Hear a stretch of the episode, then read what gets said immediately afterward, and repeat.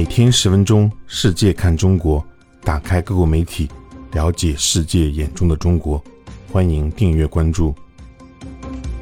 拉美社十九日报道，作为中国和卡塔尔两国大熊猫保护研究合作计划的一部分，两只中国大熊猫落户卡塔尔，以帮助该国研究和保护这种在中国被视为国宝的动物。这是大熊猫首次旅居中东地区。报道称，雄性大熊猫精进和雌性大熊猫四海分别于2018年和2019年出生于中国大熊猫保护研究中心卧龙神树坪基地。在乘坐专机前往卡塔尔前，他们得到了悉心照顾，以确保健康状况稳定。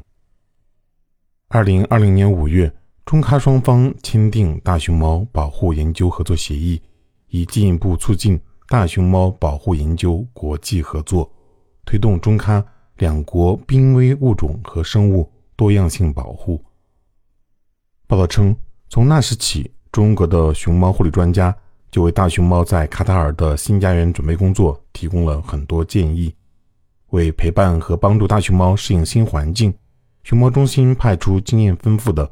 饲养师和兽医专家随机前往。根据中卡两国协议，两只大熊猫将在卡塔尔居住十五年。报道称，最近的一份报告显示，自1980年以来，在中国自然栖息地的大熊猫数量从1114只增长到1864只，全球圈养大熊猫种族数量达到673只。